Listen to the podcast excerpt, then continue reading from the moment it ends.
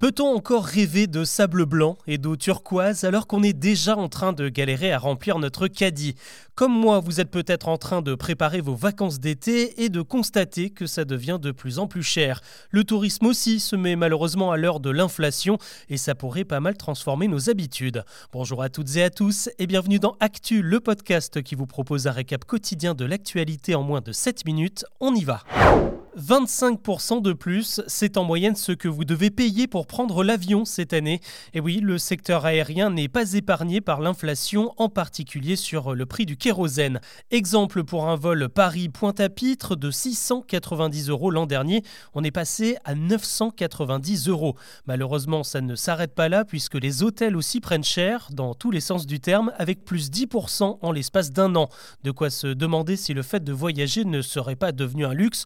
Il faut dire que ça l'était déjà un peu. Rien que l'an dernier, 84% des parents français se privaient de vacances pour en faire profiter au moins leurs enfants.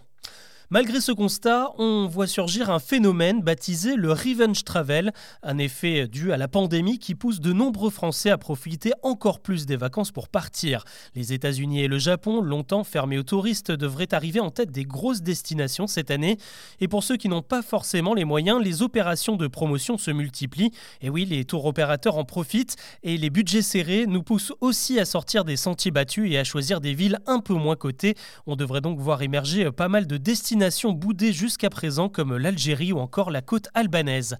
Autre phénomène qui devrait marquer cette année, l'essor du cinétourisme pour visiter des lieux aperçus dans les films ou les séries, de quoi s'évader sans forcément casser sa tirelire à Dubrovnik en Croatie par exemple qui a servi de décor à Game of Thrones ou encore en Grande-Bretagne, la patrie d'Harry Potter. Six voyageurs sur 10 déclarent s'inspirer des fictions pour choisir le lieu de leurs vacances. Enfin, le train reste une option de choix pour les plus jeunes. Les billets augmente aussi, mais il y a un côté plus responsable qui continue de séduire. 70% des moins de 30 ans se disent motivés à l'idée de polluer moins et surtout de faire profiter les commerçants locaux de leur budget voyage. La France aussi reste dans le top des destinations cette année. L'actu ce vendredi, c'est aussi et bien sûr la réforme des retraites. La soirée a été extrêmement tendue partout en France hier après l'annonce du recours à l'article 49.3. Une manif sauvage a tourné à l'affrontement place de la Concorde à Paris avec 258 interpellations. À Dijon, des mannequins à l'effigie du président et des ministres ont été brûlés en place publique. Le genre d'incident qui pousse désormais plusieurs responsables politiques à être placés sous protection policière. Les syndicats, eux, annoncent une nouvelle journée de mobilisation jeudi, le 23. Dans les trains, les grévistes de Sudrail ont voté la poursuite du mouvement jusqu'à au moins lundi. Et lundi, justement, la journée s'annonce décisive à l'Assemblée. C'est là que les députés vont s'exprimer sur deux motions de censure déposées aujourd'hui. La première provient du Rassemblement national et l'autre du groupe Lyot qui devrait recueillir beaucoup de votes puisque la NUPES a décidé d'y apporter son soutien, tout comme plusieurs députés dissidents chez les Républicains. Enfin, lundi, c'est aussi le début des épreuves de spécialité spécialité du baccalauréat et ça pourrait être très compliqué pour les candidats puisque les principaux syndicats de l'éducation nationale appellent à poursuivre le mouvement et notamment la grève des surveillants des épreuves.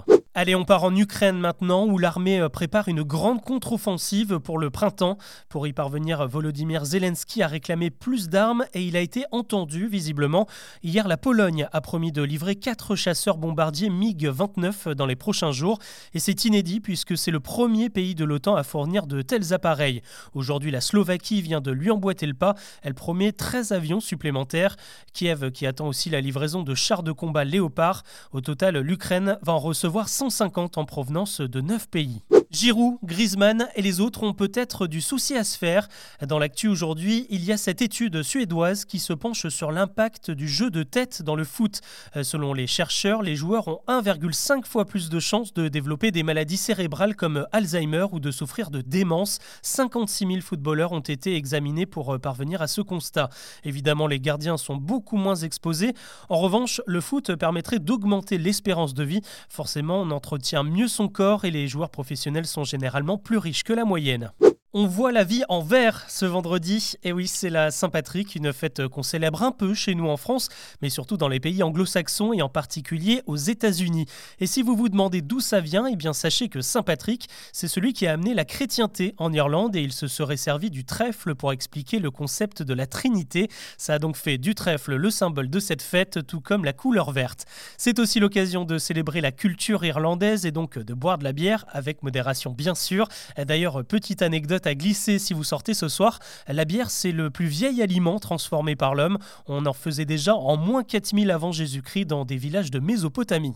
Un exploit maintenant, celui de Blake Johnston, un Australien qui vient de battre le record du monde de la plus longue session de surf. Cette semaine, il a passé 40 heures à tutoyer les vagues. Il a quand même eu droit à quelques pauses hein, pour manger et se remettre de la crème solaire.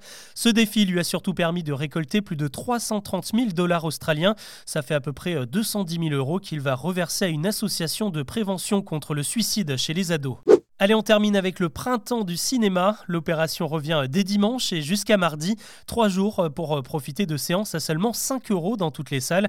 Si vous êtes des habitués, vous vous souvenez sûrement que c'était 4 euros les années précédentes, mais l'inflation est passée aussi par là. Ça reste quand même l'occasion de rattraper quelques films que vous auriez pu manquer. À l'affiche en ce moment, il y a par exemple le dernier Astérix de Guillaume Canet ou encore la comédie policière Mon crime de François Ozon qui a d'excellentes critiques. Il y a également le nouveau volet de Scream ou le carton des Oscars Everything Everywhere All at Once qui vient de ressortir. L'an dernier, le printemps du cinéma avait attiré plus de 2 millions de spectateurs. Voilà ce que l'on peut retenir de l'actu ce vendredi. Vous êtes de plus en plus nombreux à m'écouter et je tiens à vous en remercier. Très bon week-end, on se retrouve lundi pour un nouveau récap.